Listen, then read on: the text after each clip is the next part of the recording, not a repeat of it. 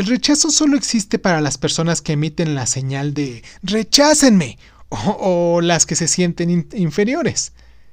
Es como si trajeras la espalda un letrero que dijera pégame y todos se reirían de ti.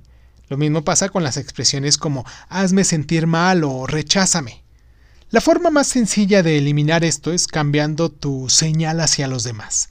En vez de pensar que no te gusta algo que te digan, piensa que te lo dicen porque no están de acuerdo, aunque se trate de algo que en ti te beneficie. Por eso lo haces o lo piensas, ¿no? O simplemente piensa que no eres esa monedita de oro para agradarle a todo el mundo, pero hay mucha gente a la que sí le agradas, y esa es la gente en ocasiones que vale mucho la pena tener. Recuerda que no se puede rechazar a alguien que no esté disponible para el rechazo, ni humillar a alguien que no esté dispuesto a ser humillado. Quítate la etiqueta de que me van a rechazar y mejor sé tú mismo.